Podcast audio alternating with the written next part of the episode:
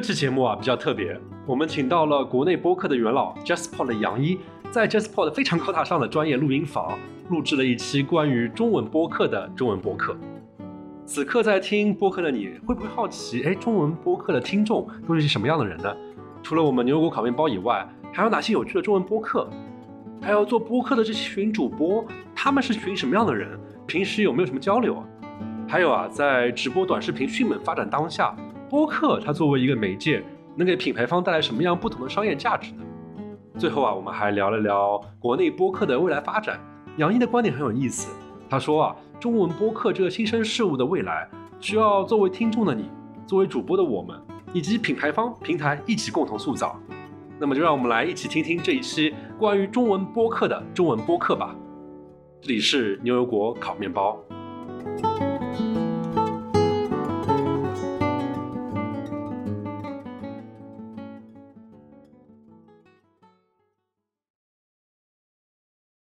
噔噔噔噔噔噔噔，JustPod，各位听众，你们没有走错，这一次还是牛油果烤面包的一期节目。但是呢，我们非常非常非常荣幸的请到了 JustPod 的首席运营官。杨一给我们来讲一讲播客的故事，大家欢迎。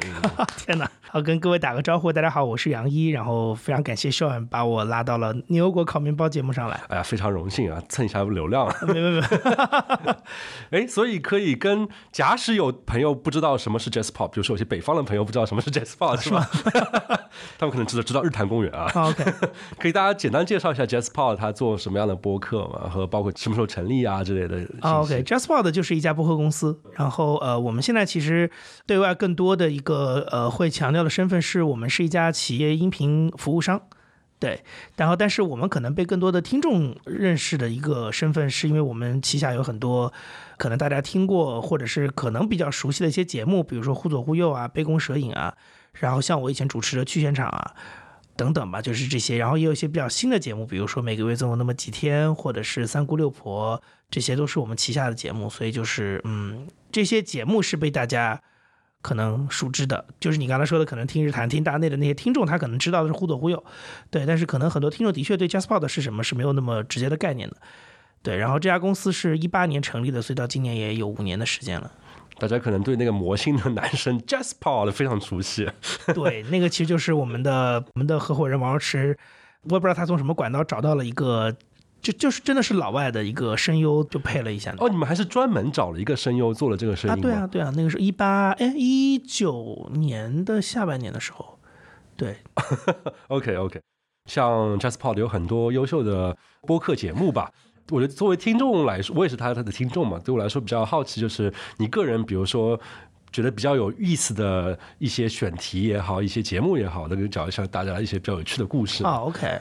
我觉得 JustPod 因为现在节目分成两种，然后一种是原创节目，一种是给企业做的节目。然后我其实过去两年的工作，其实更多的是跟企业的博客相关更多。然后原创博客，第一，我自己的节目几乎就不做了。是对，在现场，你好意思叫在现场吗？那个节目，对，那个节目现在就是。呃，原因很简单，因为那个节目没有很稳定的商务，所以就已经变成了一个利欲熏心的，对，就会做的非常意兴阑珊。因为这个东西就是，我觉得对于一家公司来说的状态，跟很多个人创作者的心态是很不一样的，因为我们。很简单，就是我觉得你的听众应该大多数都是打工人。呃，不一定，不一定是吧？也有老板是吧？是。那老板可能更懂这个心态了。老板，老老板欢迎给我们来任何赞助。对，我还我还我还想尝试从一个就是特很打工人的视角看这个事儿，就是你就自己想，你就想想你自己的状态，对吧？你现在你在一个 team 里面，你现在手里你现在忙的要死，然后呢，你手里握这些项目，好歹他能赚到钱。那你会觉得你这个东西做的是有价值的。如果今天塞给你一个东西，它要耗费你六个小时的工时，可是你又明确知道这个东西不赚钱，那你的你会以什么样的心态去面对你手头这份工作，对吧？就是这。用爱啊！真的有打工人会用爱来 会用爱来标榜这件事，我是不相信。然后，所以呢，我觉得其实就回到你刚才说的，就为什么我这两年做的会不多。第一个跟我在这家公司的角色有很大的关系，因为我本身现在是 C O O 的这个角色，就可以不需要涉及到内容。然后第二个就是我自己的节目，如果它没有商业变现的话，其实不是说我自己怎么样，而是说当我跟我整个链路上的每一个环节的人，包括制作人、包括剪辑，他们打交道的时候，我觉得大家。也许或多或少心里会有这么一个，就是有这么一个想法，就是做这干什么？对，就是这个东西不赚钱，可是它要耗费我的时间，那耗费我的工作。那如果当有大量商单忙得要死的时候，我还要去捡一个你的这个东西，为什么不用这个时间睡觉呢？所以我觉得从这个角度考虑，我也会低频的更新一点，就是我不觉得就不要给他们添麻烦嘛，因为我从老板的角度来说，我就会这么想这件事，就是不要给大家带带来麻烦，对。然后，anyway，所以就是回到你刚才前面问那个问题，你说选题什么东西，我会觉得原创播客，其实我现在其实真的不是很熟。为什么？我告诉你，去年《忽左忽右》这个节目，它呃下半年的时候，因为它能赚钱，所以公司就给他配了两个全职的制作人。所以现在我能。很清楚的看到是每个礼拜一的晚上，陈老板会拉着两个制作人在他的那个透明的大办公室里去给他们开会，就是选题会，就是说近一段时间的互动会有的选题是什么，然后大家的手头正在做的这些项目单集或者是一些什么项目的进展怎么样，然后最近有哪些资源进来，就比如说随便说，可能出版社最近又推了一些什么作者或者是新书，然后看看哪些选题是可以做的之类的，所以他们是有一套。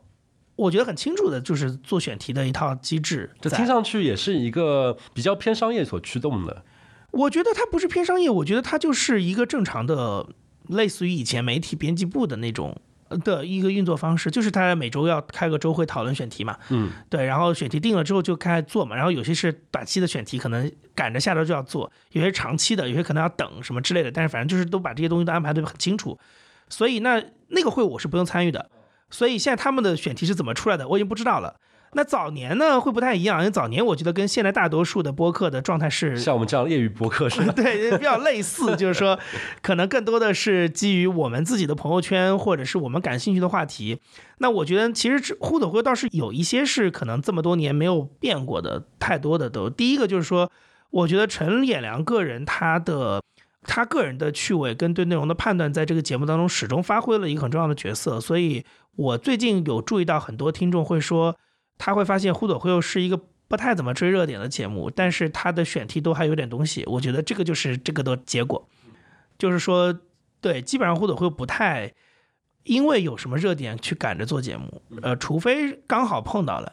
我们也做过一些，像当时硅谷银行什么的，但是那些我觉得都是赶着做到了，因为像洪浩，我原来是在一财本来就跟他认识，所以那就比较好去连接这个资源就过来了。但是大部分互动会做的节目都是按照自己的节奏在走。嗯哼哼。那像你自己负责的一些跟商务相关的一些播客的话，一般来说大家会觉得，哎，这个好像传统意义上来说跟他们企业相关的一些内容吧，就是很恰饭的那样的一个东西。那像播客的，我看那一听其实有做了很多很优秀的几个单集吧。就是从你这个角度来讲，你们平时会怎么去想？说，哎，我们找到什么样的角度、什么样的话题去帮助这样的一个呃甲方吧，来讲 讲叙述他们的故事。我们一般如果给我们的客户去提供服务，说帮助他做品牌播客的时候，有一个首先有一个非常重要的前提的理念是，你本身得做一个内容，而。不是把它当成一个长广告或者是一个类似于这样的一个心态去看待它，呃，因为它的逻辑是，第一，现在中文播客的节目数量应该就差不多三万档左右，那它其实相比较英文的节目供给，英文好像是一百七十万档，现在是。啊，那差两个数量级，那是零头的都不到的，所以它的内容供给其实是极其匮乏的。那在这样的过程当中，其实有非常非常多的内容是，就有大量萝卜坑需要去填。就我觉得听众虽然我能感觉到，可能现在有很多的听众会抱怨节目听不过来，但是相反的一点是我反而会觉得很多听众，就我会觉得听众的选择不够多，因为你可能播放列表里确实关注了很多节目，但可能它是类似的，比如说清谈类的节目啊，或者说是呃，比如说你可能呃列表里有好几个泛文化博客啊。或者有好几个这种，比如说以女性议题主导，然后陪伴型的博客，对吧？就是你可能有好多这种类型的东西。那像牛油果这样的博客呢？你们有点分散，我觉得，就是你们的话题有点散。是是是，对。毕竟是一个非专业播客。嗯，我当时我当时在苹果播客看了你们这个节目的时候，首先是勾起了我的食欲啊，因为你们的那个封面也是个吃的嘛。是是是。对，我就觉得啊，牛油果烤面包，感觉这个主播好骚啊，就是什么东西啊？我就起了个起了个这个名字，就是是你起的吗？不是不是，就当时我的感觉就是啊，这个蛮有意思的，就是它有一点意境。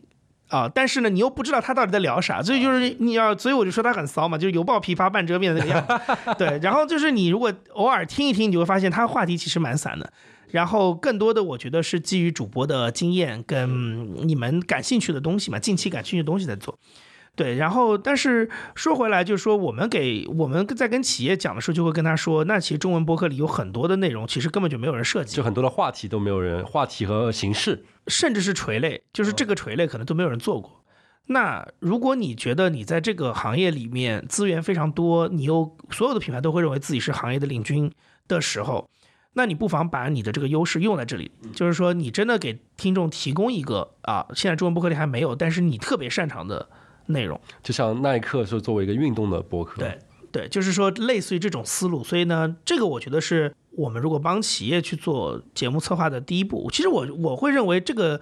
哎，说实话，我觉得个人创作者可能也有一点参考价值吧。虽然我觉得大家的站位不一样，可能你相比较企业没有那么的功利。我觉得大部分创作者可能现在还是把个人创作者还是把博客当成是。逃离这个世俗生活的一 一扇一个天窗，对吧？就是那肯定还是有很多个人的这种想要表达或者想要释放的东西，一定是放在更优先的。但是呢，你要考虑的另外一点，就是为什么我会觉得企业的思路有的时候是可以大家借鉴的，或者是像那个 NPR 的书里面其实也有提到这个事儿，就是说。你前面画清楚一个目标还是蛮重要的。我们一般会告诉我们的客户，就是会问他，或者说我们会给他大量的案例去帮助他思考一件事，就是你到底要把播客放在你公司的什么位置？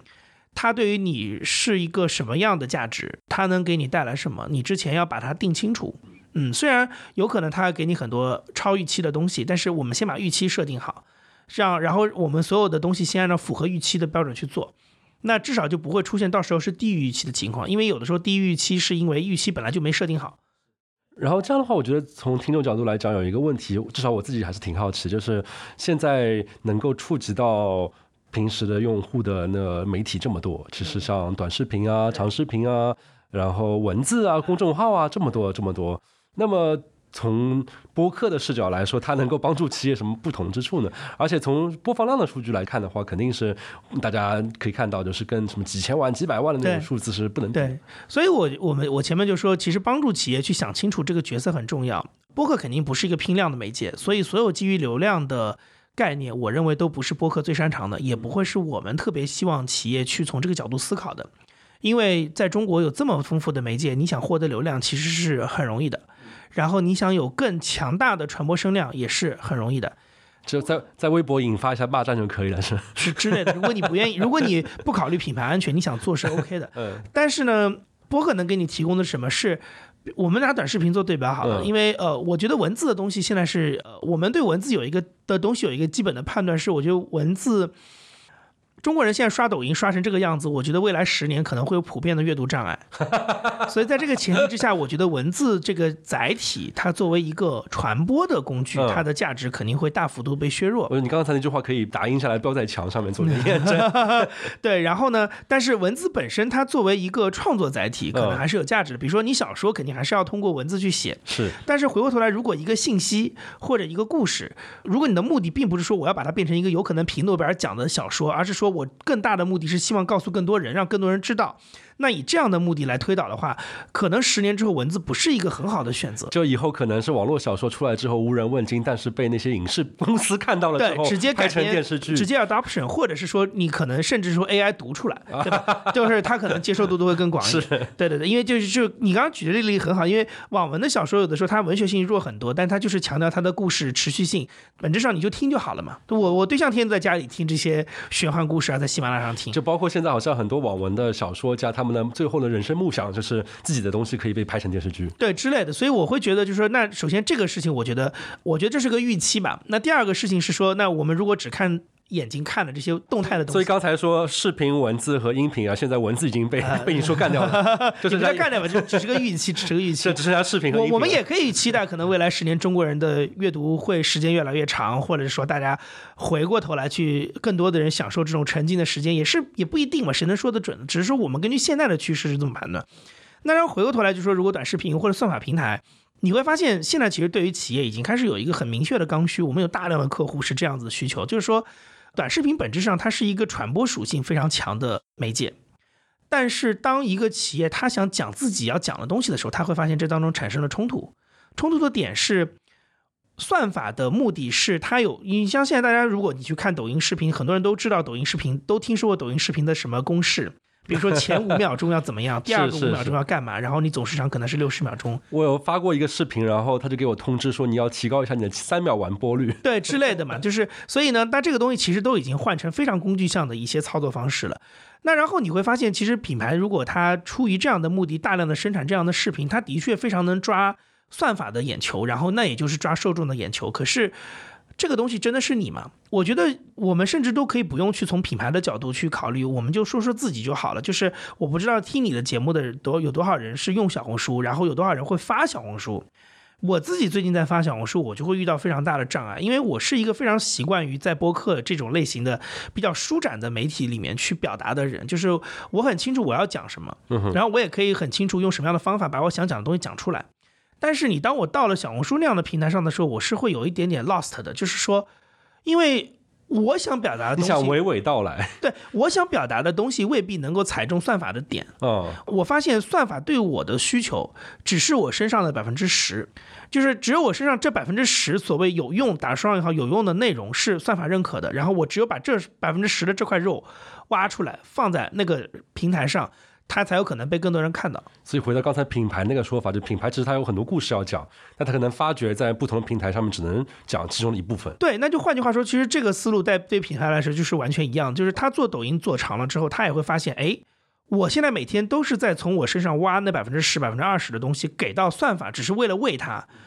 但是我自己去哪儿了？我剩下百分之八十还有那么大的一块，那那个东西现在去哪儿？它现在有的时候可能就沦落到新闻稿里。或者是它沦落到一个可能四五分钟的视频的宣传片里，但是这个宣传片你也知道，它不符合短视频的节奏，所以这么漂亮的宣传片也不会有人看，就只能在自己开的大会里面开始放一下。那你只发给员工看，对吧？那那那问题就是，那这个东西怎么办？那然后你再往下推演，那有很多的行业跟很多的公司，它是需要通过调性的传播去。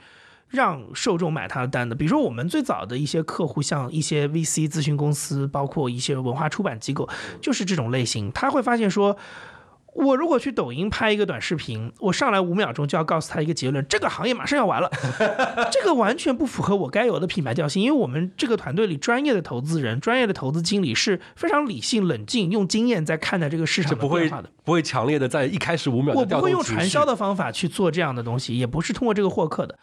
但是问题是，抖音只认那个东西。那我这种本来我该有的表达方式要去哪儿？那你发公众号嘛？刚才说了对吧？就公众号流量，我也不用危言耸听的。公众号现在流量在降低，这大家也都能看得到的。所以就是说，那这些东西去哪儿？那所以他会发现播客是很好的一个地方，因为播客它是双重适配性，就是我一方面通过谈话、通过聊天、通过讲述的方法，把我的一些故事、把我的想法表达出来，它本身这个媒介就提供了一个空间，你可以去表达。另外在收听端包括平台，就产品端嘛，A P P 端，它也可以提供你很舒展的一块。第一个是 A P P 本身算法其实比较难介入，对。然后第二件事情是在收听端，第一，它也没有办法做到很快速的筛选，它不像短视频，你必须要三秒钟、五秒钟就可做出一个决定，要不要划走还是双击小姐姐，对吧？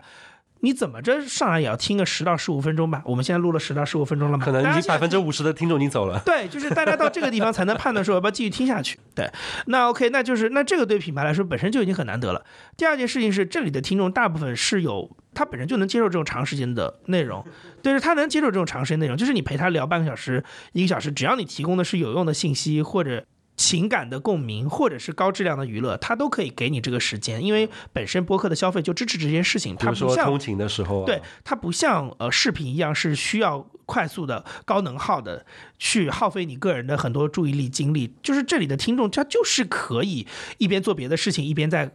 把三十分钟时间给到你，这本身也是一个比较放松的，可以接受娓娓道来。没错，所以你会发现这个链路前后两端是通的，就是第一，我的表达是舒畅的；第二，听众端也可以接受这样的一种舒畅的表达。那所以对他来说，OK，他就发现这是个很好的一个渠道，可以做这件事情。然后你再往下延伸，他就会发现哦，这里还可以产生很多别的价值，比如说短视频一样的，就短视频现在我都是为了它的算法在产生一些内容，但是。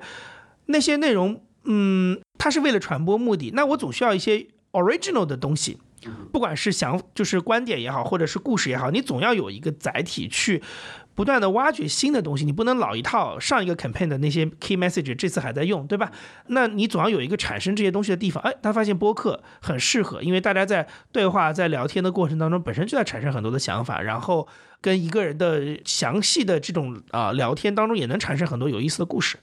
那它就变成说，哦，这些东西产生之后，哎，我也可以把它转化成别的。就一方面它可以被听到嘛，另外一方面它它也可以变成别的东西啊，再去传播。比如说我下次再拍一条短视频的时候，我发现哎，这个故事挺好的，我已经在播客里发现它是受欢迎的，那我就可以再把它拍成视频或者写成别的长文章或者什么之类的。对，呃，最后就是当然就是关于说听众，就是也很重要嘛，因为就是中国的听众，中国的现在。这群播客听众，我觉得还是这个社会上非常有调性的一群人。赶紧夸，赶紧夸！一线城市的年轻人，或者像这样的海外精英。哎呀，真的。对，所以就是，呃，是，并不是所有的渠道都能抓到这群人了啊。然后更有一些，像因为我们一直在做调研嘛，你我们会更发现一些趋势，比如说，播客的受众很多都是算法平台的逃离者，他是不用抖音的。那这些人，难道你就因为他的？量没有抖音上的人大，你就放弃掉他吗？因为他毕竟是一线城市的，就是月月收入一万块钱上下，然后本科水平的年轻人哦，就是这些人你不要了吗？你只要那些下沉市场的人吗？也不是吧？那你要抓到这群人，你发现哎，只有这里能抓到，或者是说他可能只有少数的几个平台，那这是其中一个。这个渠道是能抓得到的，那你要不要嘛？啊，所以我觉得有好多这些，就是刚才这一层一层推下来的故事，就变成是说啊，那为什么企业是适合来做音频的？它其实是有很明确的动机跟想法来做这件事情。所以总结一下，就是感觉一方面来讲，这个市场就话题和垂类方面是比较蓝海吧，因为有很多的话题其实可以留给。不论是自己想要做播客的也好，或者是企业也好，可以让他们来站住这样一个山头。然后另外一方面的话，这样的一个比较偏娓娓道来的形式，也更方便于想要说出深度故事的人，能够以这样的节奏说出这样的故事。对对。然后更重要的是，这东西还是能被听到的，它不是就是放到无尽的空气当中就自嗨，就它是可以被消费的。刚才我们聊到了一些在中国的播客的听众，然后我想再聊一聊在。中国现在做播客的这样的一群播客人，因为这也也非常巧啊，像五月份的时候，像 Jasper 的举办了一个第五届 Post Fest 是吧？我中文播客大会，我也非常有幸啊，然后来参与了一下，就发觉谢谢你远道而来，然后就发觉哇，其实大家可能比较熟悉的那些播客，大家都是有个圈子，好像那些制作人大家都相互认识，主播什么的，对，所以所以基本上现在国内做播客的是什么样的一个状态呢？有哪些播客比较多呢？比如说刚才你提到说播客可能比较像，那么一般来说，现在国内播客比较流行的可能是有几个啊？OK，如果是从节目类型的角度来说，它可能分成几块吧。我们自己调研下来，第一个事情肯定是在苹果的分类当中，就是 Culture and Society 这个分类是肯定是最大的，就是文化、社科、人文这一块。就很多时候都是采采访一个大学的教授啊，或者是哪本书啊之类的。就是你现在能想到的，随便点几个节目，比如说文化有限啊、忽左忽右啊、随机波动啊，这就是声东击西啊，就是大概都是这类的吧。对，虽然可能大家自己心中都觉得每个节目的定位是不太一样，但是它在整体或者是在有的时候其实是在受众的认知度上，嗯，这种所谓的泛文化的节目是肯定是最大类的，因为我觉得很多时候未必是说听众他喜欢听，而是说他的。供给在那个地方，嗯哼，就是听众他更容易接触到这类的节目。然后这两年有两个我觉得增长比较快的，一个就是你现在也在跨足的喜剧行业，谐谐星聊天会，就以闲聊为代表，对，以闲聊跟西坛路为代表啊，对，西坛西坛路的商务也是我们在做的，所以大家可以 西坛路的后期制作也是我们在做的，对，大家可以多多关注。然后。就是闲聊跟以西以闲聊和西谈路这类节目为代表，包括其实我觉得后面还有很多，包括很多的喜剧演员，他们会自己做博客，就包括猫头鹰实验他们做的那个不开玩笑，呃，应该这么说，就是以喜剧厂牌为单位做的这种，呃，以俱乐部当中的演员为主要参与者的这种，不管你是。闭门的对谈还是开放邀请现场观众的对谈，这个都算闲聊那一类嘛？那还有一些就是演员单独的，就这个其实是反而在美国是跟这个是一样的，就是美国有很多的喜剧演员，他会把播客当成是我没有线下演出的时候，跟我的粉丝或者跟我的一些潜在的观众发生联系的一个维持联系的一个渠道。因为我觉得从喜剧这样或者单口喜剧这样一个角度来看，它也解决了一个痛点，就是传播的痛点。因为你会发觉单口喜剧有一个很大的问题是在于你，永远只能面对那一场一百个观众，或者是专场五五一千个观众。对你的内容到底要放不放到网上去，其实是很纠结的一样状态。是的，你放到网上去的话，那么你别人这场就到你这个场就就没有什么好看了。但同时的话，你不放，那么大家可能不会认识到你。对，所以其实播客给这些喜剧演员提供了另外一种呃。表现方式，我觉得就是说，它跟你的那些精雕细琢写出来的段子是可以没有关系的，但是它又可以发挥你最擅长的，就是你的口头表达能力。对，所以就是喜剧类在国内现在增长的很快，然后国内现在有好几个嗯演员，像思文他们也都开了自己的博客，而且我我就看周围的朋友都特别喜欢这一类的博客，因为觉得特别放松，就是 for entertain，就是纯粹是为了娱乐消遣。就感觉今天一天被工作干完之后，在家里面可以这样听这个乐一乐，然后开心放松一下。对，就是高质量的娱乐消遣，就是所以就是这个是一类。那么另外还有一种就是呃所谓的。泛商业、财经类的节目现在哦也这两年也会多起来。一个是我们的好朋友生动活泼，他们做了很多，生动早咖啡，对对对之类的。然后还有像刘飞他们做半拿铁呀、像一财做商业就是这样，就是他们有很多这类的，包括我们自己也做了一些像 GGV 的创业内幕、什么 Title Voice、什么长了早知道这些都有。所以就是说。这类的数量也在供给在增加，嗯，然后就是我觉得也跟今天大家很多内容消费的心态有关系，因为商业的东西的确有的时候离生活非常近，而且它很容易带来一些我觉得非常 这个词儿要出现了，打破信息差的东西，就是说它会产生很多明明跟你生活很了解，就跟你生活很近，可是呢你对它背后的逻辑不是很了解，所以它就会勾起你很足的好奇心。其实长视频这边，我觉得好像最近几年也出现很多的账号做的比较火。其实半佛就是半佛对半佛仙人，还有 IC 实验室然后像这，然后在播客里面已经做了很久的黄海老师，最近也在做短视频嘛。啊，对，他就是拆解很多的他投过的消费案例啊什么的，所以我觉得就是，我觉得商业一定就是这个东西肯定是现在它是跟大的主流的这一套消费各方面或互联网的论述是一脉相承的，就是它是跟整个时代气氛是紧密相关的，有没有感觉好像第一财经的那些读者，现在就变成新时代的听这些播客的人？或者是好奇心日报的读者就变成现听播客的人，所以就是说，那这个需求是在的嘛，所以他的节目供给也会变得多一些。但是我觉得哎，所以我还蛮好奇，就是在国内，那么类似做泛商业的那些杂志、文字类的内容，它现在什么样的情况？它的受众还在那边，还是在在萎缩之类的？我觉得现在如果你是说纸刊的话，其实现在就是这这一类的话，其实你说还有嗯，就是财新财经了吧？那、其他的像一财一财杂志现在转成月刊之后，我觉得它可能也嗯那本杂志也不是它最主要的一个渠道了。就是你应该这么应该这么说，就是它的前提是，我觉得原来的这些财经媒体或商业媒体这些内容创作的能力和团队都在，只是说它的渠道发生了变化。那你只是如果你单论说啊，这个纸质这个 print 这这个作为这个渠道，它的销量，我觉得大家都差不多。但是呢，其实你如果说我们换到 APP 或者甚至换到公众号上来看的话，那其实呃这些内容还是还是被消费，而且另外还有就是说，因为这些新的渠道里也产生一些新的团队嘛，对吧？比如说像啊、类似像晚点这种，就是说它虽然背靠的是财经，但是它的内容可能更多的是通过公众号跟大家发生关系，像品玩啊、什么三十六氪啊这些，所以这些科技媒体也被你归为泛我觉得他讨论的是一是一个大的品类。我觉得大家在平常看这些商业报道的时候，不会分得那么细嗯嗯嗯，啊、就不会说一财跟三十六氪之间有多大的差距。大家都是看的是出于同样的心态在看。我觉得就对大多数读者啊，对于投资人可能是另外一回事。那所以就是说，呃，这个的话，我会觉得，那这个消费的欲需求非常旺盛啊。我我不并没有觉得因为什么纸刊的衰落这些东西就不行了。财新不是最近刚刚还光荣榜说这个自己呃付费的订户什么突破了一百万啊什么之类的，就是还是有很多人会需要去看这个东西这。样的泛商业的跟生活相关的另外一面的这样一些内容。对对对，或者是专业的财经信息。是是是。所以除了刚才提到的说泛文化，然后喜剧和商业财经。嗯，这是三个最主要的类。我觉得从呃量上，就是因为我们调研的时候，不仅仅是看说所谓平台的分类，也包括我们自己会去从用户的角度去看他认为他听的东西多的是什么。那其实最终归结下来就这三块，但是人文类肯定是巨大的一块，然后另外两个都是新趋势。然后剩下的我觉得都会比较散，就包括故事啊，包括一些心理类的，因为故事 FM 史史蒂夫说之类的，因为你会发现这些节目，它我觉得不是没有人听，而是他可多人听了。对，不是没有人听，是因为它的供给量太少了，啊它不可能像另外前面那三个一样，就形成一种很明显的，就是很多人都在消费的。对，因为故事 FM 作为一个单体的节目，它的量是很大的。是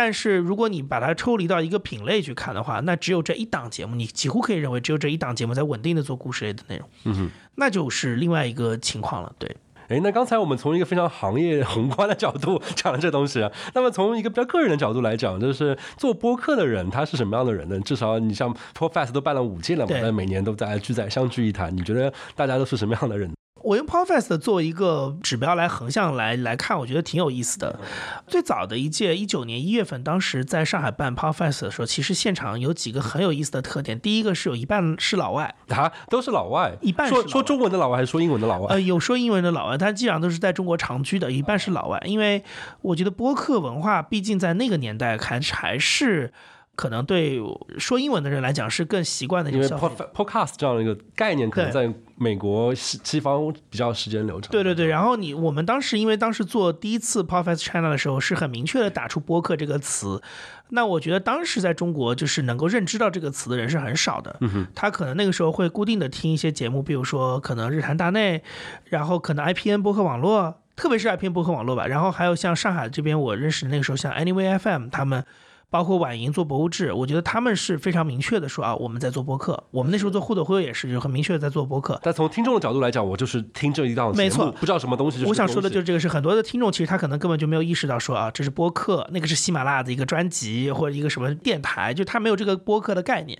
但是在当时在英文端，这个是非常清楚。就 Podcast 从 Serial 那时候一四年出来之后就火到一一八一九年，所以大家对于播客这个词意味着什么非常清楚了。所以那那次反而我觉得那次我们的活动的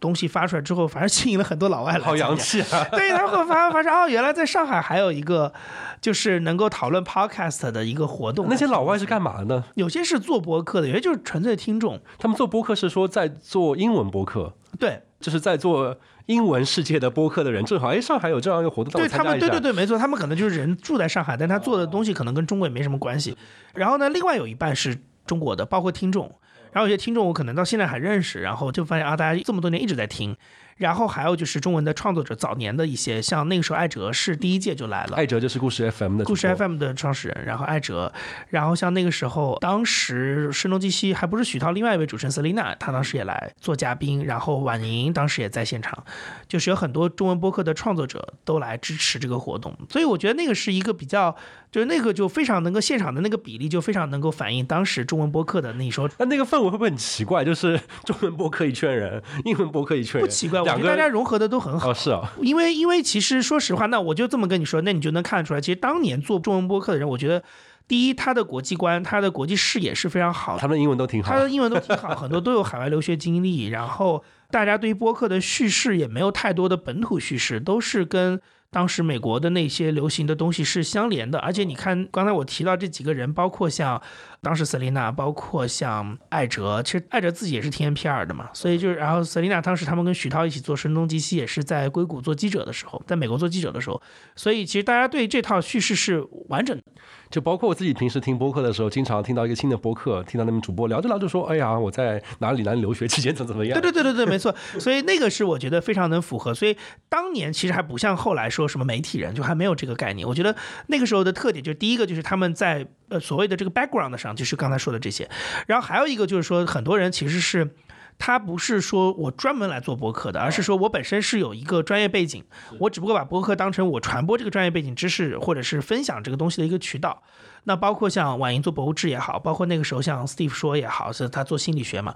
包括那个时候 Anyway FM 他们聊产品、聊 UI，包括那个 Richmond 嘛，他当时也开始做了嘛，聊 UX 什么这些，就是大家还是基于自己平常工作，包括以前学校的一些呃专业经验，然后只是通过播客来分享。嗯，对，所以那个是大家对播客的，就创作者眼中的播客是一个工具项的东西。然后，所以我们那时候办活动，也就是为了希望让这些，从我的角度啊，我觉得其实你都在做播客，你就是一个播客人，不管你其他的全职工作是什么，但是你在这块儿就是个播客人。但是可能那个时候就没有一个形式说我能让大家这个 identity 能明确一点。所以我觉得办一个线下活动就是有这个好处，就是今天这一下午我们就是只聊播客的事情，分享的人也都是大家的所谓同行。你们站在门口给大家贴一个小章、小小臂章，你是对播客人，播客人，对对对之类的，然后 所有的观众也都是听播客或者做播客的人，那这样的话，大家就会在这样一个环境当中形成一个很清晰的认识，说哦、我是一个做播客的人，对，那啊，我觉得原我原来是个做播客的人，对对，我觉得这就是一个我当时办那个活动的一个初衷。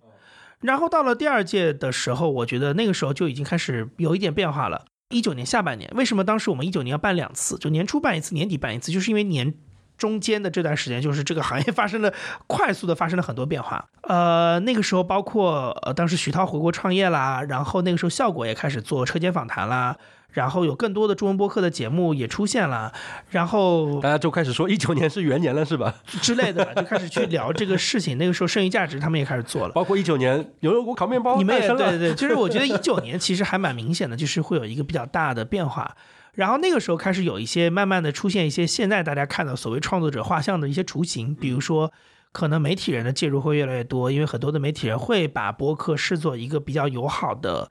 表达方式，而且我觉得媒体人其实他有的时候对于渠道的变化是更加敏感的，他对于一些新渠道的出现，对于旧渠道的没落这件事情，可能是有更高的敏感度，所以他们会觉得啊，我希望在一个更新的、也很适合我的地方能够做表达。然后另外就是包括一些机构，或者是说开始机构化运作，这是两回事嘛。因为像效果看理想，他们是本来就是机构，那像我们这种是说我们开始做机构化运作的方法进来，那么会去有这样的一些参与的形式进去，就跟二零一九年一月份那个时候，大家完全是个人就不太一样。就专业队开始下场，对对对对对，然后呢，到了二零年的就又隔了一年，到了二零年十月的时候呢，这个当中又发生变化。第一个小宇宙出现了嘛，然后他当时也是那一届的合作伙伴，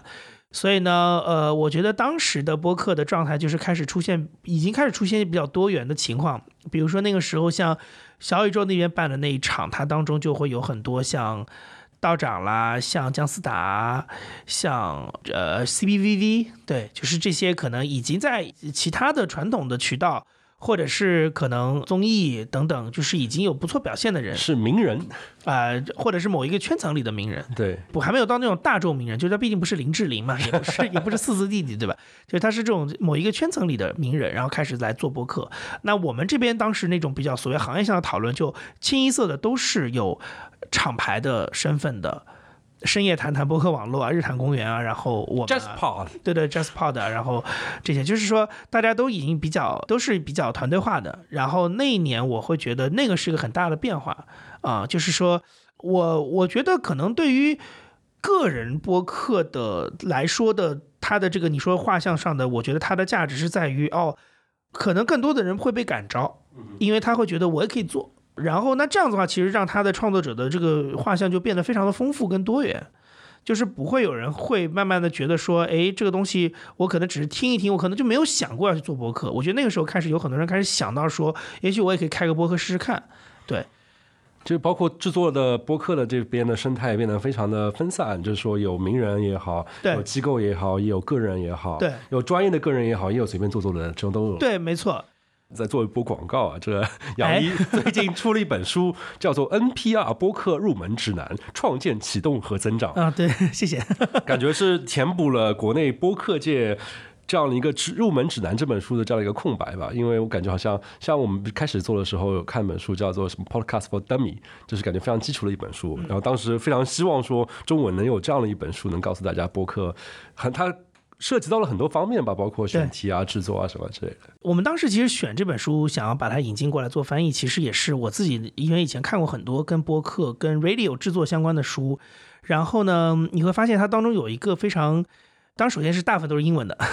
对。然后呢，第二个就是我觉得它当中有一个非常明确的一个 gap，就是说，第一个就是可能一类就是像你前面讲的，就是它可能非常偏播客的技术流，它要告诉你怎么选设备，怎么选 hosting service，怎么去 distribute 你的节目等等等等。然后它会简单的给你讲说啊，有播客节目分成哪几大类，什么之类的。然后呢，就是非常我觉得播客的，但是是技术项或者 skill 项的一些东西。然后还有一种呢，是我自己原来对音频感兴趣的时候会看的，然后我觉得我得到这个营养很多的，比如说 NPR 早年它出过一本就是专门针对广播的 journalism，他的一本书叫呃 sound reporting，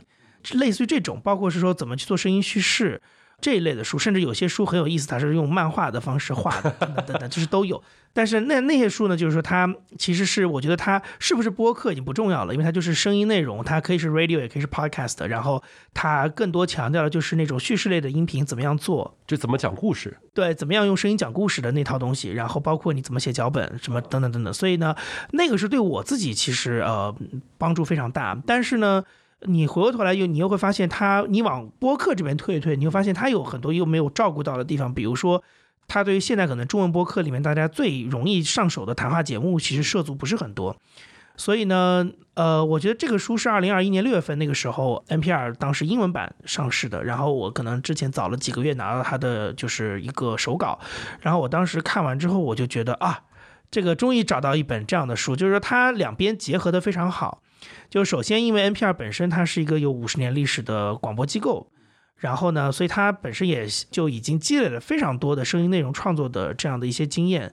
啊，然后这些经验都是被验证过的，非常的扎实。但另外一方面，他这本书写的这个角度又是明确的是从播客的角度来写的，所以他非常清楚的照顾到了，就是说怎么把他们原来这些丰富的制作声音的经验用在播客里，以及给普通的创作者使用。然后同时，他在这个过程当中也提到了一些，比如说技术层面上的事情，但我觉得他就不像很早年的那些工具书那样，他只是啪把十个选项给到你，对吧？就很像一个小红书的帖子一样，就是我给你十个选项，然后把他们的优缺点列出来就算了。他相反更多的是会告诉你说这些东西它的。它在你整个这个生产链路当中的作用是什么？然后呃，你应该通过什么样的思路去考虑这个问题？然后最后再给你一些选项，甚至它可以不用给你选项，因为当你已经知道判断的标准之后，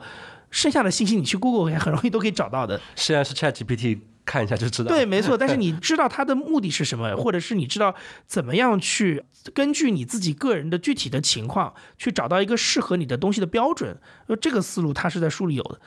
那最后你只是要一个不一样的结果，所以我觉得啊，我觉得这个 OK。那这个书就当时看的时候，我觉得还挺兴奋的。虽然它的确在声音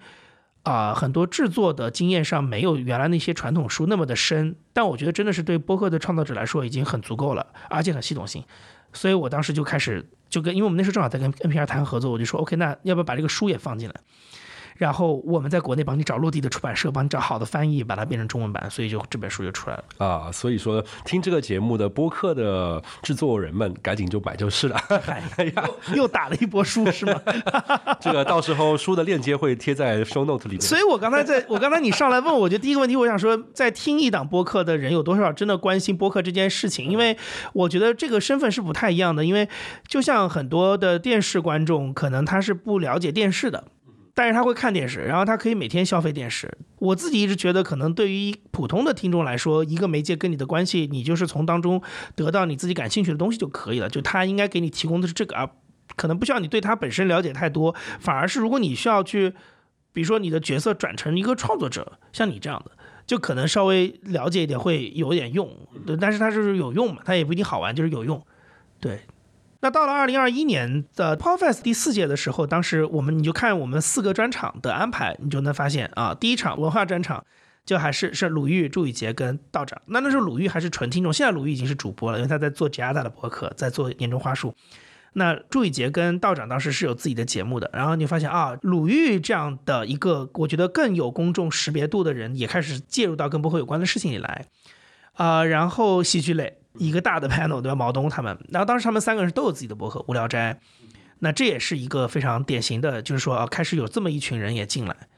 然后接下来是商业的这一场，商业这场当时就是普华永道的那位不算，就是说，因为他没有自己的节目，我们更多是让他讲行业的东西。然后 Bessy 姐跟呃梦妍他们是做自己的博客的，备忘录跟呃有志有行，呃，我觉得他们跟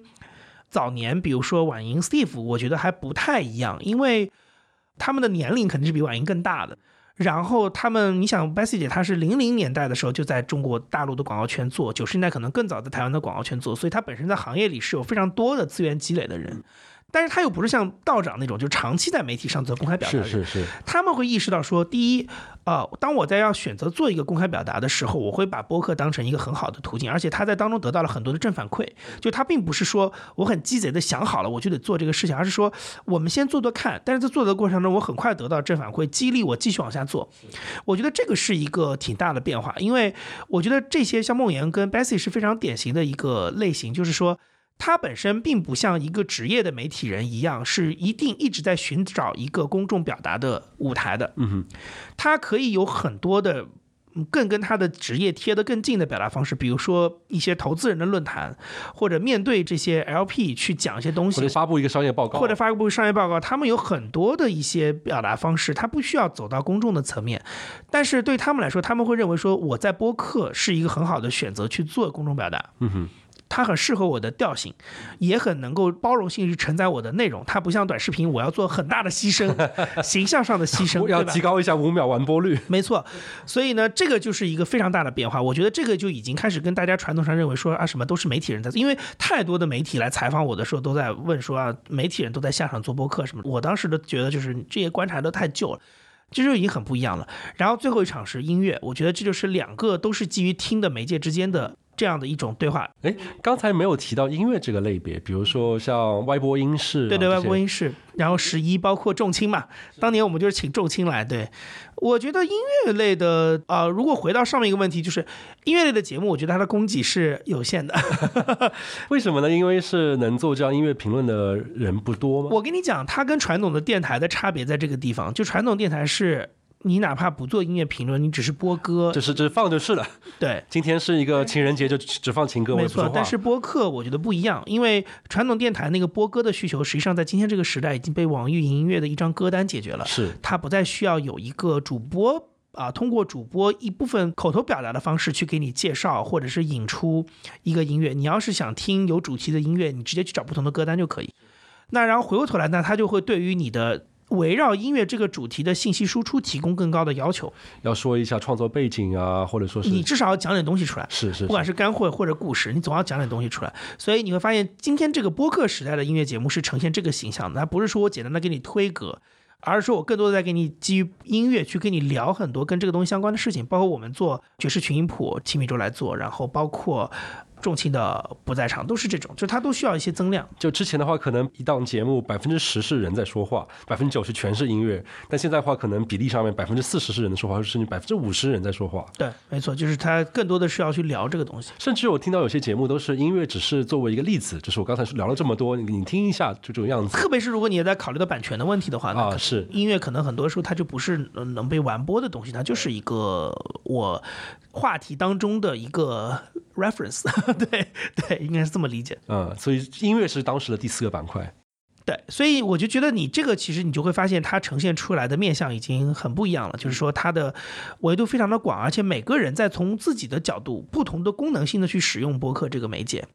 一开始的时候说到，就媒体人，他毕竟是就是要找到适合他的媒体。对，刚才又提到那个不需要做媒体的人，拿播客作为他的发声的一个途径。对对对，然后包括当时商业论坛里，就那个时候已经开始有很多的品牌在做了嘛，所以我觉得就刚才那个已经聊过了，就不说了。所以品牌其实也我们也不能忽视它，就是它其实是很重要的一个参与的一环。那然后你到今年，你就会发现它整个的维度非常的多元。我们今年在比如设计的时候说有硅谷来的朋友也来参加了，对对，就是你就会，我们也当时在设计的时候也特别考虑到了各方各面，就是有这种传统的，就是你好像在听一期忽左忽右一样的 panel，或者嗯听一期随机波动一样的 panel，、然后这些人也包括刘琴老师，他们也都在参与博客或者开博客。然后另外你也能听到那种像我们做那个读信的那个环节里面，what 可以跟听众大家讲一下那个环节。啊，就是我们当时那个大的环节叫 what if，嗯，然后呢，我们当时借用了一个其实从你们喜剧圈来的形式，就当时闲聊。早年的时候，有几年，他们每年的年末的时候会有一个很有意思的一个年终回顾的节目，就是请呃演员吧，或者是主持，然后每个人给一年后的自己写一封信，啊，然后你在现场把这个信读出来，然后这样大家就可以互相调侃、插科打诨，然后就会有很好的效果就是很可能是社死现场，是吧？之类的。然后呢，我们我跟当时跟大一杨大一文化有限的杨大一一起策划那个环节，然后我就觉得我们俩都觉得这个形式其实可以用。我很喜欢你们这个环节一开始的时候的自我介绍。大家好，我是杨一，我是杨大一。对，就是，然后我我们俩后来就设定了四个话题，然后每个话题请了三位主播，都是跟这个话题我们觉得有点相关的，或者他可能有一些可以表达的东西，然后请他们都提前写了一个五百字的小作文，然后在现场去读，然后我们可能后面有一些简单的聊天或者是一些调侃的环节，然后大概是这样。所以那个的选的人的过程当中，你就会发现他就非常多元了，因为我们有十二个主播，嗯，所以呢，他既有像发发大王这样，我们传统上认为所谓金牌博客的典型的这种，就是他们可能以前也没有怎么来过 Podfest 的，或者是说跟我们前面聊的那种什么媒体人这些叙事都没什么关系，但是他们确实是做了很多年，一直在做博客。那他们是什么背景呢？呃，我觉得金牌播客就是这类的以北京为基地的很多播客，其实更多的一开始的创作初衷其实就是基于个人表达，想跟好朋友聊聊天这种目的。对，所以他可能跟他是不是一定要做跟这种文化内容相关的工作，其实没什么太大关系。是，但我们其实这次当中，你就会发现那十二个选择就是一个非常。我觉得非常广泛的一个谱系了，就是你会发现啊，这些人都在做博客，然后他们都是一份子，然后你再去看他的所谓的背景或者是所谓的出身，就都不一样。嗯，然后大家做博客的目的也不一样，然后把博客放在今天生活当中的位置也不一样。也有像艾哲这样，就是跟我一样全职在做的人，也有就是仍然是保持，就是我只有周六 才会有空去管一管他的这种。所以我会觉得，就是这个就是现在的状态，就是他的。创作者群体从个人到机构到企业已经非常广泛了，嗯，大家都可以出于各种各样不同的想法来用到这个媒体，也算是一个圈层不断的成熟的这样的一个过程。对，我觉得多元化对于一个尤其是新的媒介来说是非常重要的事情。过早的固化都会是没有什么生机的，嗯。呃，刚才提到啊，就是像之前，比如说视频这边或者文字这边，你会发觉很多人在全职的做这样一件事情，甚至于都可能发展出 MCN 这样的一个机构来帮助人去全职做这件事情，因为这些媒体相对来说商业变现是一个比较直接的或者说比较成熟的一个方式。那么像播客。从你的视角来看，中文播客发展的时间也不是特别长嘛，大家的变现或者商业化的方法是什么样的？或者说，它是不是可以解释现在全职做这个事情人不是很多，因为大家也没有赚到钱？呃，我觉得这个行业的商业模式跟作为一个个体的博客的商业模式是不太一样的。你刚才我们两个前面在聊的时候，你说我如果聊博客是什么，这个东西有点太干了。但我觉得到这个地方的时候，其实我觉得需要先谈一下这个事情，因为我觉得后面在聊这个事情的时候，能够帮助。听到这儿的朋友能够去理解我们到底的主语在指什么？嗯，呃，首先是在我的理解当中，播客是音频节目。嗯，虽然它叫课，它的中文的翻译是课，但是它其实不是人，因为这个东西是外界很容易给播客带来的一个误解，就是说认为播客是一种基于声音媒介的 KOL。嗯但是从我的角度来说，就是你当然可以在一档音频节目当中产生一个个人属性非常强的 KOL，但是。你不能否认这个东西本身是个节目，嗯，这就是能够解释为什么全网可能只有姜思达先生一位可以把他的播客叫姜思达，就是警护端会议非常火，然后翻书也很火，但是大家还是以警护端会议这个节目作为一个核心。对。它毕竟跟社交媒体的这种，就是说我就是个人的这个状态是不太一样的，嗯，所以呢，就是我觉得是一个聊的大前提，就是我们先把这个概念先弄清楚。那弄完了之后呢，我们在聊后面商业化的时候，它就会分成两块，嗯，就是你刚才说的是做这个东西的人，啊，是不是因为没有钱赚怎么样？那它就是一种，就这个行业当中的其中一块的变现，就是。个人播客创作者的商业变现是，但是如果你看整个行业的变现是另外一个故事。比如说我们公司做企业服务商这块其实是赚钱的，或者说它是可以有很多稳定的收入的。那是我们做一个自己的节目，同时我们又帮助企业做他们的品牌节目。我甚至可以先把自己的节目这个事先抛开来看，就是说我直接去为企业提供专业的企业音频服务本身，这个商业模式是能跑得通的。当然，它是个很传统的商业模式，我就是以一个服务商或者是 vendor 的身份出现，就相当于是之前。前文字情况下，才能帮帮他们运营公众号。就是任何一个行业都有供应商跟代理商这件事情，所以这这个是个很容易理解的生意。那我觉得在播客里，大家要注意到，就是它是有这一块的，虽然可能并没有太多团队在赚到这个钱，但是就是它是可有这个收入在的，所以你不能否认说播客没有商业化，或者说播客商业化做的不行，对吧？那然后回过头来，大家可能一定先想到的是那些人本身赚钱的情况。那我我必须要说，就是肯定是不能跟视频比的现在的情况。呃，我觉得其实这个东西原因非常简单，就是说你在今天中国的这样的一个，我们从金主爸爸的角度去看，就是说中国现在的能够做广告投放的渠道非常多，非常多元，然后有很多的体系，其实它比播客出现的更早，跑得更成熟，而且它是一一个全套性的成熟，从前期的下单到后期的这个效果 review 或 report，它都是非常清楚的一套，然后而且是可被验证的，所以呢。在这个角度来说，博客确实很年轻，所以它有很多的这个东西并没有被验证过，或者并没有拿出足够的专业的服务去帮助甲方去把这个钱花得更好，或者是让他更安心的花这个钱。甚至于你可能问主播，你平时一集的播放量是多少？大家可能都回答支支吾吾，因为平台实在是太多了之类的吧。就是说，它有很多这种细节可以体现出这个问题。然后呢，当然它也涉及到你回过头来说，对于一个。比如说，类似像你这样的，就是你可能之前有全职工作，然后你现在业余时间来做播客的情况来说，就是你可能创作这个内容本身，比如说你今天下午跟我聊一个半小时，然后你再剪辑，再把这个节目发布掉，对你来讲已经耗费了你所有在这个时间的，就不要再谈钱了，没有精力是。对，就是你后面你也没有那么多时间说，我再去做 BD，再做销售，我跟甲方去好好的游说，然后跟他谈一个好的合同，对吧？argue 一下价钱，bargain 一下价钱，就是。嗯，这这个东西可能对于个人博主来说，确实也是比较难的事情，所以我觉得它有很多很多的原因会导致你刚才问的那个问题，就是从从个人的角度来说，它的商业化一般。嗯，但是呢，不代表它不能做，因为我们其实公司现在，呃，我们其实二二一年二一年的可能年底之前，我们几乎就没怎么做过我们原创博客里的投放。嗯就我们的所有的收入都是来自于企业音频服务这块。嗯。我们其实一直在观望，就是在看说播客到底在今天这样一个快速变化的时代环境之下，到底什么样的商业模式是属于听众、创作者、品牌可能几方都能认可的一种比较适合音频或者比较适合播客的商业变现的方式。嗯就除了付费节目以外，我们可能一直到二一年的年底或者二二年上半年才开始做一些在原创节目里的投放，就是口播。或者说是定制节目，我们已经开始就是已经偏向于就是说结论性的东西，就是说我们觉得更适合播客的是，在今天这样的一个阶段当中，更适合播客的是整机定制的啊这样的一个形式，然后它可以给品牌带来的更多的是以 campaign 的形式，就是我通过联合几档播客的方式来提供。那这个东西背后它是有一个逻辑的，这个逻辑的点是在于说。你今天在中国刚才提到的这样上述的环境之下，你是没有办法去通过硬拼的方式，或者说我比你做得更好，我的 ROI 比你更好，就是你很难通过这样的叙事单点的 case 去打动所有人。嗯哼。但是你至少可以提供一些让别人安心的东西，譬如说回到我们前面可能四十分钟或五十分钟前聊的那一块，就是说。我觉得品牌还是有一些痛点，是它在别的渠道上现在过于的强调传播跟品效合一，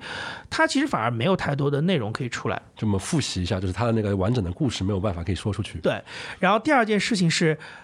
尽管我在不断的强调说播客不是人，可是这个东西不是说外界对于播客认不认识它是人的问题，而是现在所谓的硬广跟 KOL 投放本身就已经是两块完全分野的东西了。嗯，很多的品牌现在它的新的投放逻辑就是 social 的投放逻辑，它就是投人的。嗯，所以我也需要对市场有一些妥协跟让步，就是我不能把太原教旨主义的东西强行的灌输给他，是我得在他能够理解的知识框架当中去给到一些他能够比较容易理解的东西。嗯，所以这个时候我们就要想的是差异化的点，而不是硬拼的点。嗯，那差异化的点是什么？就是今天播客更擅长的就是做内容的产出，以及我们的播客听众都特别的高，一线城市高学历，那已经是基本，那是基本盘了嘛，对吧？我甚至会觉得那个基本盘在这个上头都不是很 priority，就可以再往后退一退。我觉得第一点，给出钱的人至少安心的事情是，你在这里，不管你接下来的结果如何，你至少都能得到一些非常优质的内容。嗯，是，而且这些内容会给你很多意外和惊喜。然后，呃，我说的意外不是那种大家不要从品牌安全的角度去说啊，有可能会给你。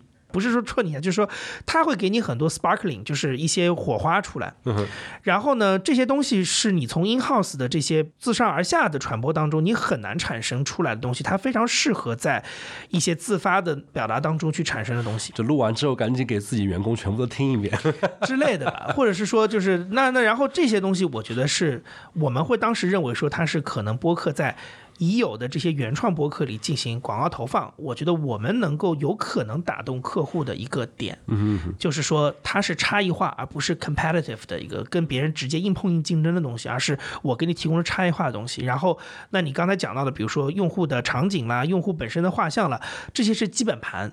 我觉得它都是一些附加的东西，可以更多的给到它一些确定性。但我觉得前面那个内容是核心，嗯哼，嗯，然后完了之后就是说，那然后从这个东西往下推，我们为什么会走到说 campaign？是因为我从他的角度考虑，总归他还是要给老板交差嘛，他还是要看看数据嘛。所以广告方还是要给对，那么 campaign 的好处是在于说，你这个当中可以同时兼有，比如说你有一个，你整个 campaign 里有一个主打的节目，它可以保证你的数据上的那个东西不至于太难看，嗯或者说你可以有可以解释的东西。但另外一方面，你有四到五个或三到四个不同的播客，它可以在内容跟创意上提供你丰富的维度。嗯那你这是一个整体的去看它的价值。嗯哼那然后回过头来说，那我们在当中所做的角色就是说，第一，我给你提供创意。就是你的一个 campaign 的 key message 未必是可以在播客里聊的，我会再给你做创意，就是说什么是适合真正在播客里去聊的讨论的东西。第二件事情是我帮你做选品，就是你的这个 campaign 里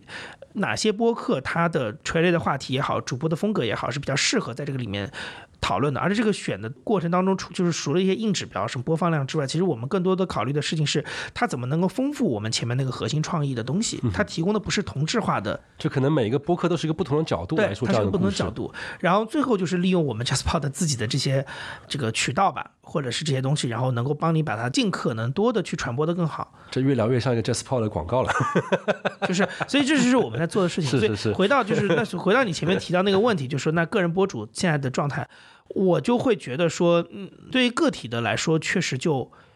会有点难度吧。我觉得因为刚才你提到一个，包括跟品牌方这么多的沟通，帮助他想创意、搞这些矩阵，都不像是一个个体可以做到的事的事情。。对，所以当然了，你呃，我们如果客观的看现在的情况，确实也有像你刚才说的，有很多的品牌，它会简单的通过一些口播的方式，甚至也有带货的播客出现。但是我还是在讲那个事情，就是说。就是还是回到你这个问题，就是说你说的是为什么大家是不是因为钱少，所以来做的人少？所以我觉得一个行业的商业化最终它是要普惠的，它不能只是说只有某几家能够赚到这个钱，或者你的形式只能是做个打样，你连复制都不能复制。那我觉得我们在这个当中，我们也没有办法去说，呃，我能做一个普惠的东西，因为毕竟你去看美国，它现在的广告这种遍地开花，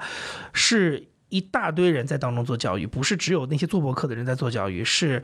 广告公司、市场调研机构、技术开发团队，所有的人、大平台、资本都在讲这个故事，然后使得现在播客变成是大家不得不选择的一个渠道。就是在今年这样一个经济这么样的不好，然后大家都在各方面都在省成本的时候，你看播客的广告的增量还是在增长的，这是美国的状态。那国内我觉得不是这样的情况，所以我觉得你光靠我一家公司去做，我也不能做到太多。但是唯一能做的事情是，我觉得尽量能够在我们 offer 出来的一些当中，去让可能尽可能多的创作者有一些参与度。我觉得这个东西已经是同时的话，可能教育一下甲方市场。对，就是或者是我当然教育是因为我们一直在做了，我觉得就是说，你说直接的话，就是能够给到更多的创作者一些参与度，我觉得已嗯已经是我们这个一个 三十个全职员工体量的小公司可能能做到的事情了。相对来说，也是依附于这样一个播客这个领域比较年轻的这样一个情况。对是的，是的，是的，对，所以我觉得回过头来就是说，如果你真的是要说在现在这样一个商业化的情况下，能就怎么样去 inspire 个人博主，我的想法就是说，你可能一开始确实要想好你为什么要做博客，这件事情很重要，因为我觉得那个东西它不是说你随便拍脑袋想一想，而是说它有可能真的未来会成为一段时间里你创作的动力。对，就是你到底为了什么？你是为了个人的表达。如果你为了个人的表达，你就不要考虑太多赚钱这些附加的东西。是你就把话说爽，每一期你都把你想说的话说爽，把你想跟朋友、好朋友一起聊的那些东西就聊聊得通透，就 OK 了。因为你的这个东西就像你在桑拿房蒸一下一样，就是那个爽是最重要的，因为你的目的就是为了要表达。就是你录完爽了就好了，不要再看那些什么播放量这些事。没错。那如果说你你希望的事情是你能在跟听众之间，就是你能发现，哎，我不是一个人很孤单，我需要有很多人跟我一起的话，那你就更多的去跟他们互动，更多的去看做一些核心用户的增长，你去看他们给你的反馈。你去看，你是不是真的有很多人喜欢你的表达，或者喜欢你讨论的东西，然后去多跟他们做一些交流，那让他们的这些一点点小的烛火来点燃你的心情，就是让你能够继续的支撑下去。对我觉得就是你可能需要去分散一点。那如果你真的是冲着钱来的，那也可以。现在不是不能冲着钱来，你可以冲着钱来，那你就要放弃掉很多。坦白来说，就是你要放弃掉很多你自己的想法，你要适应市场。那看什么东西能赚钱，什么东西好接广告，你就做那个东西。但那个东西未必是你真的想说的话，或者未必是你真的想表达的东西，也未必是真的能得到很多听众共鸣的东西。但是你可能是可以赚到钱的，那你就去做嘛。想去现场，去现场就不用更新了。哇，你就问到一个灵魂问题，就是因为对，就是回到上来说，我觉得去现场它首先跟我很多个人趣味紧密相关这。是你刚才你说第一种第一个目的嘛呃，但我不觉得，我觉得需要靠去现场做表达，因为我其实没有那么强的表达欲。？OK，然后我觉得去现场他现在的那个就是我能得到的那些听众的反馈，其实对我来讲还是挺重要的。是第二个目的。对，我觉得其实我现在很多时候做去现场的目的是我总是脑子里会想到说，哎，我有一些，而且它很具象，因为我的播放量每期就是那么两三千，然后订阅量也就是那么不到五万的量，然后每次互动下来也就是那么不到五十条评论小宇宙上，所以。我也不太可能是说指望它能够在什么量上给我带来什么反馈，当然我有的时候看的是非常具象的一些人，就比如说，呃，有很多人在线下是跟我认识，然后他一直在催更，或者是他告诉我他是谁，他为什么要听这个节目。那我有的时候我会想到这些人，就会想说，哦，他他可能这个时刻会对这个事情感兴趣，或他很想知道这个东西我怎么看，或者他到底发生了什么。那晚上做梦的时候会梦到他们，对 我眼巴巴的看着你。对我就会我就会跟一起这样子，他 就啊可能跟我自己想表达什么，或者是商业的目的就不一样，因为那节目看上去就是很难变现，除非我变成一个像姜思达那样的人，就是我在这个节目里能变成一个姜思达，对吧？那有可能是可以靠我这个人变现的。但如果我没有那么大的 charisma 的话，那我可能就是我觉得听众的反馈可能是一个很重要的支撑吧，嗯。所以这个我听这期节目的同时，也是去现场的听众，所以你们就需要给杨怡更多的道德压力。哦，哦谢谢你们。对，催更了，催的再频繁一点，写个五百字小作文去催他骂他。嗯，那展望未来的话，除了商业化，我可能想的就是，但愿这个产业也好，包括甲方也好，变得越来越成熟嘛，就是他们可能会更多的人能够有一些商业化的东西。除此之外的话，你会觉得，特别是对比美国这样的一个更成熟的一个一个市场，你会觉得我们大家作为中文播客的听众，可以预期什么样的东西呢？听众可以预期什么样的东西啊？我觉得，如果你从听众的角度来回答这个问题的话，他的角度就比较有意思了。比如，如果我从一个行业中人，我呼吁的角度，我我其实更希望鼓励更多的创作者做各种多样化的尝试跟创作。就刚才你提到了，比如说跟品牌说的话，就是很多的话题其实没有人做。啊、之类的，包括其实我觉得，如果是个人创作者，或者是一些就是已经在做播客的团队的创作者，我就会更希望他们多，甚至是在形式上。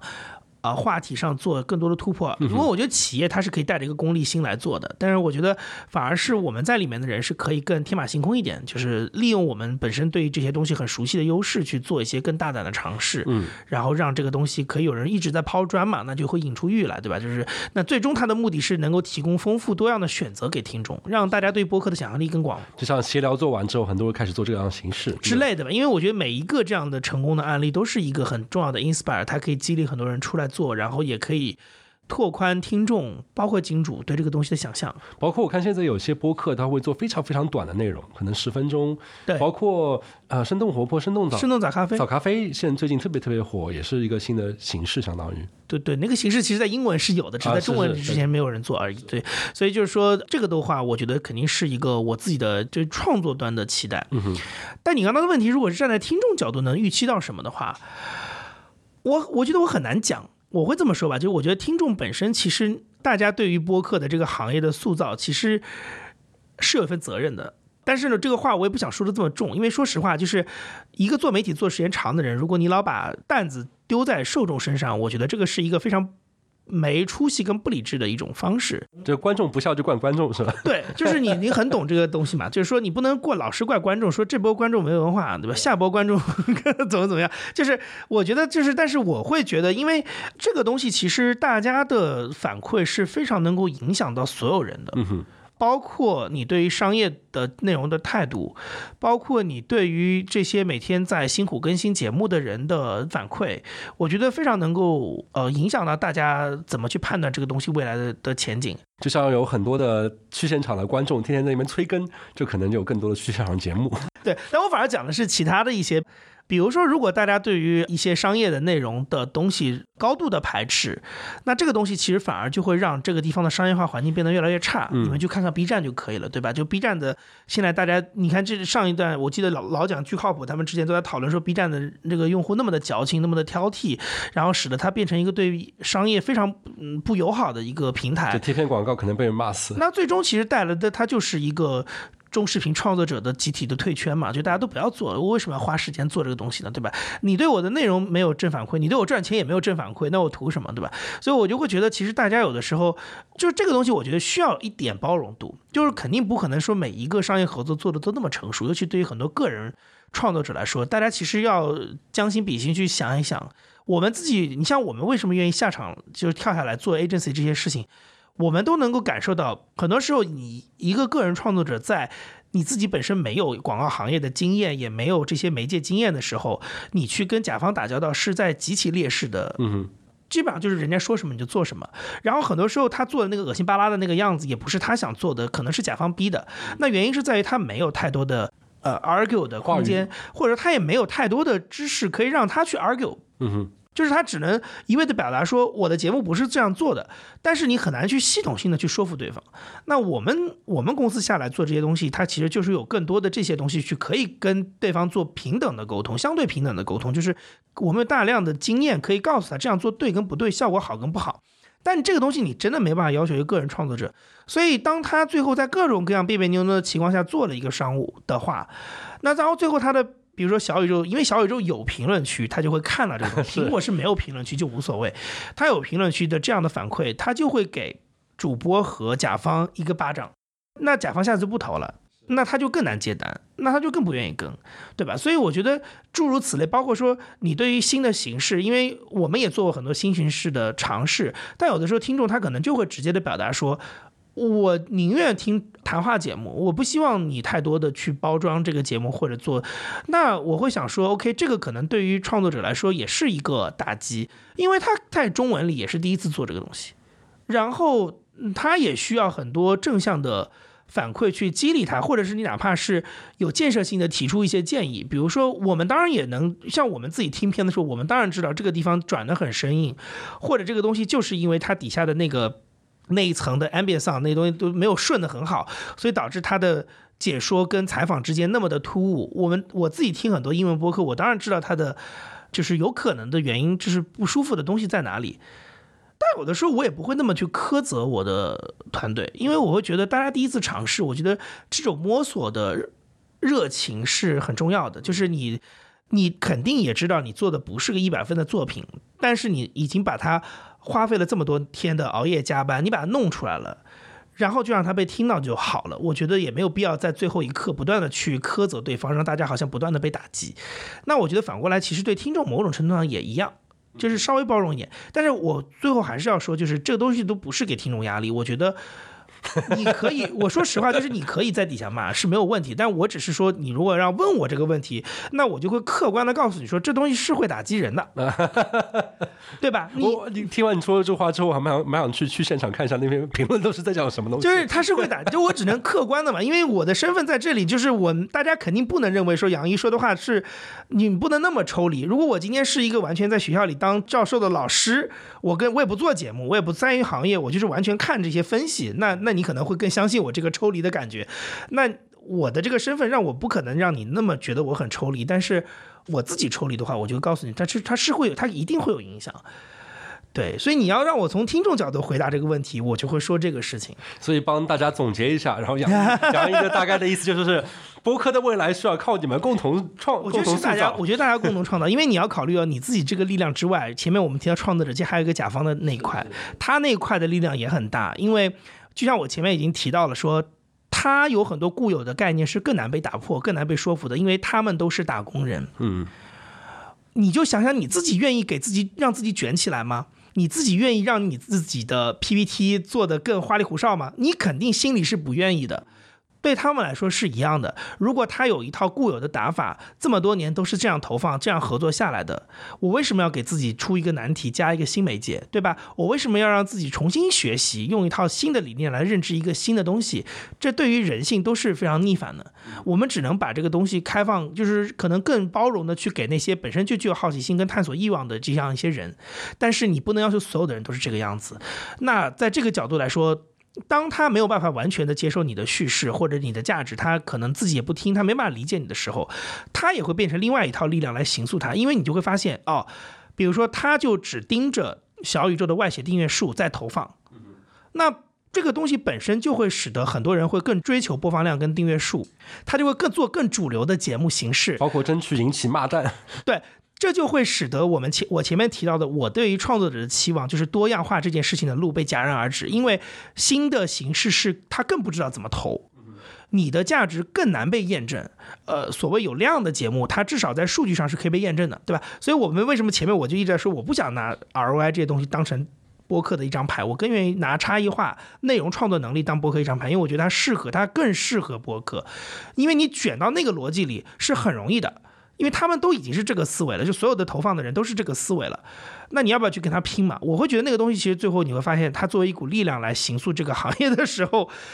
它就又会使得很多别的这个，如果它是个多边形的话，它会使别的拼图出现一些形象的这个形状的变化。它是互相牵扯的，所以大家能做的都是把自己那块做好嘛。就我觉得听众就是稍微更包容一点，创作者就想象力更丰富一点。嗯，然后相当于是这个行业是一个非常早期，所以它的行塑都是要靠各方。你刚才提到的商家也好，创作者也好，我反而觉得他是走到我从我的角度，我觉得他反而是走到一个阶段。啊，就是以前很多年，其实我觉得，比如说 JazzPod，我们来向市场定义这个东西，它可能就是大部分人接受这个东西的一种说法，或者我们做了什么，它就是一个东西。现在你反而会觉得，哎，不同的人他都会，我们自己可能在这个过程当中也要去迅速的把握市场的状态，去了解说，哎，听众最近关心什么，品牌是怎么想的，我们的同行可能希望怎么样。就之前那个阶段就是这就是播客，对，以前我们可能更自信一点，就是我会觉得，因为大家对这个东西的意识都没有建立起来，但现在的话就是这些可能都是播客的样子。对，然后我反而会觉得，哦，我需要去看一下，我需要大家要共同来跳一支舞，而不是我在独舞。那我觉得这是个特别好的状态，所以我反而觉得它是走到一个阶段才会变成这个样子，但是它反而就会变成说，你任何一一方在当中用的任何一个力，都可能会给别的地方产生连环的影响，所以大家在。要一种乐观的，但是又要谨慎。至少我觉得你不要作恶 对吧，这就好了，就 OK 了。感觉杨一老师现在在宇宙中心呼唤爱了。没有没有没有，别别别这样，别这样，我也不想这个样子。就是我只是觉得说，就是我觉得这个你要说真的，你要是走到这个访谈的偏向末尾，你要有一些什么未来向的东西，我觉得今天中国的博客已经走到这个环节了。但我还是蛮有信心的，因为我自己的观察，我觉得播客的至少听众也好，创作者也好，或更多听众吧，我觉得听众至少是我看起来在各种社交媒体上面最友善、最当然，因为播客有一个很大的门槛，你至少得有耐心听别人说话。是我觉得大家都是特别在这个社会当中非常稀缺的人，就是你愿意有耐心听别人说话。就是你要骂的话，也是骂在一个小时的时候说的那句话上面。啊，对啊，至少你听到那儿了嘛，或者是说你你不可能像那些看微博的人一样，我上来扫一眼就开始骂了，或者我没有扫，我就看你发了我就开始骂，对吧？有很多是这种，他也不管你说的是啥，这个傻逼发了我就开始骂。对，我觉得以后小宇宙可以加一个功能，就是那个人开始骂的时候，你标注个时间戳他听到哪里，强制标注时间戳。小宇宙现在其实有一些机制啊，比如说你去看它的收听时长啊什么的，啊本身就是一个可以检验的方式嘛。是骂你的人一看收听时长五分钟，你在骂什么？一小时都没到，对吧？是是是是，所以就是我我觉得就是大家其实本身都已经是呃很很好的人了，对。对，包括我自己做我们做科普节目的时候，有很多时候听众也会过来补充一些信息。然后包括就是聊一个相关的话题，他那个听众可能是正好这个领域的，他就会在我们嘉宾聊的内容之外再附加一些东西给其他人看，我觉得非常棒。对，我记得当时我我跟我录那个锦湖端的时候，当时跟呃林月杰他们去聊他做那个蔡康永的那个访谈。哦，这八零后那传媒史。对对对，他他因为他今年做那个蔡康永的那个众生那个访谈节目的策划，然后我们当时就聊到。当时伟杰就提到一个点，是我觉得，哎，现在播客也可以提供这样的功能，就是他当时比如说要做魏延武这一类的呃人物的专业领域的翘楚的访谈之前，那他以前传统的可能就是去网上搜一些资料或者他以前的媒体报道，他现在会在播客里搜这个人，然后你就会听到很多真的专业聊建筑设计、聊这些垂类的人也在分享他们对这个人的看法或者是自己的一些研究。他就可以得到很多，其实是传统的媒体报道里不太。对我有印象，他聊到这部分内容。对，所以我就觉得这个都是一些媒博客现在可以给大家提供的一些啊比较开放式的，就是它有什么用，这件事情是在大家慢慢被挖掘出来的。像这边就是一个搜索的一个案例的，对之类的。所以，但因为它就是因为它提供的不是那些只蹭热度、只水的东西，而是说大家都是从自己先擅长的东西、擅长的那些里面去聊。就像我记得之前 Clubhouse 有一段时间比较火的时候，大家觉得有一个很神奇的感觉，就是哇，每一个话题可能就听到这个行业，对，就很意外的就是，哎，有一个最懂的人啊，或者是相对非常懂的人出来，就是聊了半天，可能上来一个观众突然说我是这个行业怎么怎么样，做了好多好多年这样的感觉，是的，是的，所以我觉得播客现在开始有点这种东西在。那非常感谢杨一老师，大家声音的结束是吧？是不是你们贵节目这个录制四年来最无聊的一期？没有没有没有，我觉得到时候剪的可以剪的有趣一点吧。那还是要剪一下。非常感谢杨毅老师今天跟我们聊了这么多关于中文播客的发展历史也好，大家的画像也好，包括至于未来，我觉得你的观点我觉得真的非常好，就是它就是一个被真的是每一期听这个播客的人一同塑建的这样的一个未来。没错没错，嗯。那非常感谢，也非常感谢听众今天听我们聊了这么久播客的故事。那么最后再念一下，就是大家欢迎在各大平台点赞、转发，然后评论，然后包括刚才杨毅老师已经说过了啊，你说了负面评论会造成主播的心理阴影，导致会 会塑造整个中国行播客行业的未来啊！大家评论的时候小心一点。然后包括我们现在也在继续招收志愿者，大家欢迎点开 show notes 相关信息。那我们后会有期，下期再见，拜拜，拜拜。Bye.